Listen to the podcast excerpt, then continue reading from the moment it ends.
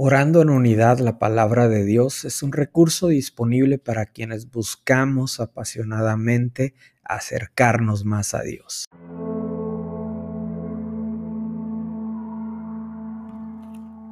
Efesios capítulo 4 versículos del 1 al 6. Por lo tanto, yo prisionero por servir al Señor, les suplico que lleven una vida digna del llamado que han recibido de Dios porque en verdad han sido llamados. Sean siempre humildes y amables, sean pacientes unos con otros y tolérense las faltas por amor. Hagan todo lo posible por mantenerse unidos en el Espíritu y enlazados mediante la paz, pues hay un solo cuerpo y un solo Espíritu, tal como ustedes fueron llamados a una misma esperanza gloriosa para el futuro. Hay un solo Señor, una sola fe, un solo bautismo y un solo Dios. Padre de todos, quien está sobre todos y en todos y vive por medio de todos. El apóstol Pablo está escribiendo acerca de la unidad y si lo traemos a nuestros días, es un tema tan relevante, las dificultades, las crisis, el tiempo y el ambiente político tan polarizado que vivimos en medio de una elección, eh, creo que es una buena oportunidad para proclamar unidad, para hablar unidad.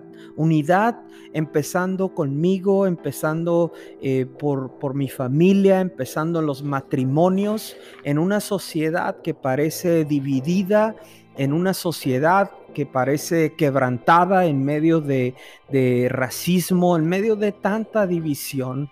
Creo que es tiempo de orar por unidad. Inclusive vemos divisiones dentro de la iglesia, que es tiempo de orar sobre la unidad en el cuerpo de Cristo. Que tú y yo podamos levantar nuestra voz en unidad en medio de división, en medio de crisis, en medio de pandemia. Oremos por unidad en el nombre de Jesús. Padre, en este día ponemos delante de ti, Señor, todas nuestras cargas, ponemos delante de ti todas nuestras preocupaciones, Señor. Ponemos delante de ti toda nuestra aflicción y te pedimos que seas tú quien puedas cubrir con tu gracia y tu favor nuestras vidas y nuestro corazón, Padre. Te pedimos que sea tu perfecta unidad la que nos mantenga, Señor, firmes en tu palabra. Que como tu iglesia podamos estar firmes en ti. Que como tu cuerpo podamos estar unidos a ti, que eres la cabeza, Señor. Que nuestra principal unidad sea contigo. Que estemos unidos a ti que sea la mente de Cristo en nosotros, que sea el carácter de Cristo formado en nuestros corazones, Señor. Te pedimos, Señor, que la unidad que dirija nuestra vida sea la unidad que tenemos con el Padre por medio de Cristo. Que esa perfecta unidad sea la que resplandezca a donde sea que nosotros vayamos. Clamamos a ti, Señor, por la unidad de la iglesia, por tu perfecta unidad, Señor. Toda división que el enemigo quiere venir a traer, Señor que seas tú, Señor, con tu perfecta unidad, disipando todo, toda ira, toda violencia, todo desorden, Padre, toda división, y que sea tu perfecta unidad, Señor, en nuestros hogares, en nuestros corazones, con nuestras familias, Señor, en el lugar en donde vivimos, Padre. Clamamos por la unidad perfecta que solamente tú puedes dar. Gracias, Señor. Gracias, Padre, porque eres tú haciendo un llamado a la unidad en este tiempo que estamos experimentando, tanta división, tantas eh, dificultades que vivimos como sociedad, Padre. Pedimos que así como el Padre y tú son uno, que nosotros podamos unirnos al corazón del Padre y ser uno también. Que cada uno de nosotros nos podamos convertir en personas que, que impulsan la unidad, que somos factores de unidad, que somos influencia para traer y llevar unidad al mundo que está dividido, a un mundo que experimenta racismo, a un mundo que experimenta tanta división, Padre. Nos ponemos delante de ti, Señor, y hoy nos unimos a la oración de Jesús que clamaba por unidad. Nosotros clamamos por unidad en los matrimonios. Clamamos por unidad en las familias, clamamos por una sociedad unida, clamamos por la unidad en el cuerpo de Cristo. Nosotros nos ponemos en tus manos, Padre. Intercedemos a favor de la unidad y creemos, Padre, que tú nos escuchas. Creemos que tú estás obrando tu perfecta voluntad. Todo esto lo pedimos en el nombre poderoso de Jesús y creemos que tu voluntad buena, agradable y perfecta se hará en el nombre de Jesús.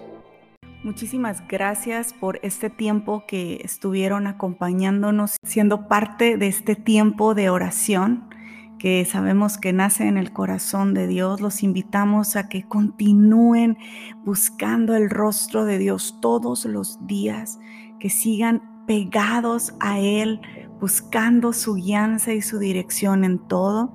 Este es el último podcast de este año. Cerramos esta temporada el día de hoy. Gracias por ser parte de esto. Gracias por ser parte de estos tiempos de oración. Sabemos que Dios escucha el corazón de sus hijos y a través de cada oración, a través de cada clamor, Él está presente en nuestras vidas. Esperamos que estos tiempos hayan sido tan edificantes para tu vida como lo ha sido para nosotros. Gracias por ser parte de esto, gracias por compartirlo y que la palabra de Dios llegue en el momento adecuado a quienes Dios disponga que así sea.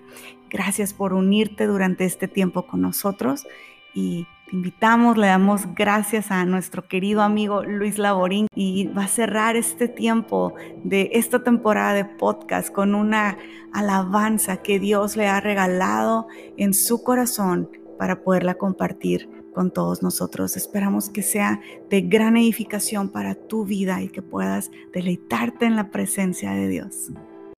Gracias familia, Dios los bendiga y dejamos este tiempo, terminamos este podcast diferente, es el último de esta temporada y damos paso a que eh, podamos escuchar una alabanza y poder adorar juntos a Dios.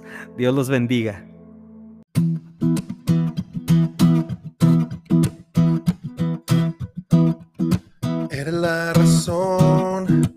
Mi adoración y la pasión de mi canción. Por ti vivo siempre cantaré, no hay nadie como tú. Puedo respirar, puedo caminar y disfrutar de tu calor tu libertad.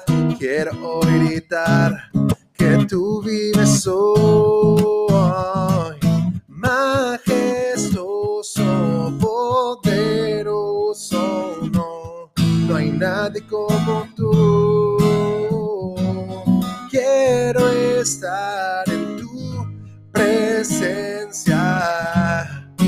Este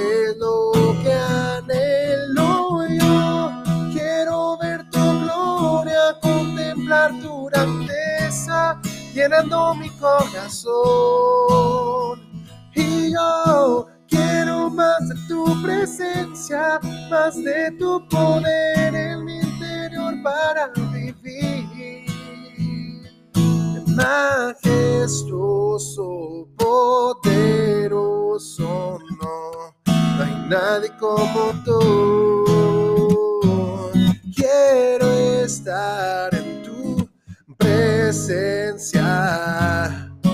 Esto es lo que anhelo yo. Quiero ver tu gloria, contemplar tu grandeza, llenando mi corazón. Y yo quiero más de tu presencia,